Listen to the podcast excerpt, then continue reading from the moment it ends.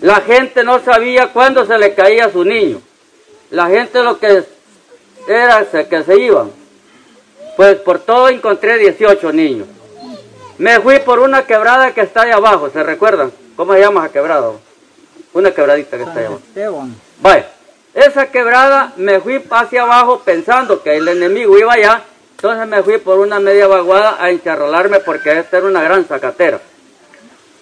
Pues el trabajo de nosotros era rezar y rezar, rezar y rezar, ahí nos quedaba lugar para rezar. El Padre Nuestro me lo aprendí bien, pues allí con los niños. La de María, rezar y rezar. No había comida, solo agua que yo bajaba. A los tres días volteé a ver así para abajo y vi una mate huerta.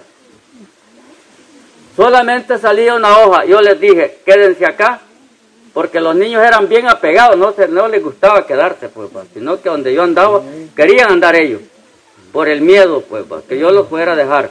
Me bajé y yo encontré, Dios los puso un tallo de guineo como de unas seis ruedas, gruesos, como uno que está ahí abajo. Y ese tallo de guineo, les dije primeramente, los vamos a comer el guineo, después los vamos a comer la cáscara. Dicho y hecho. Nueve días duramos aquí, ¿verdad? Nueve días, nueve días.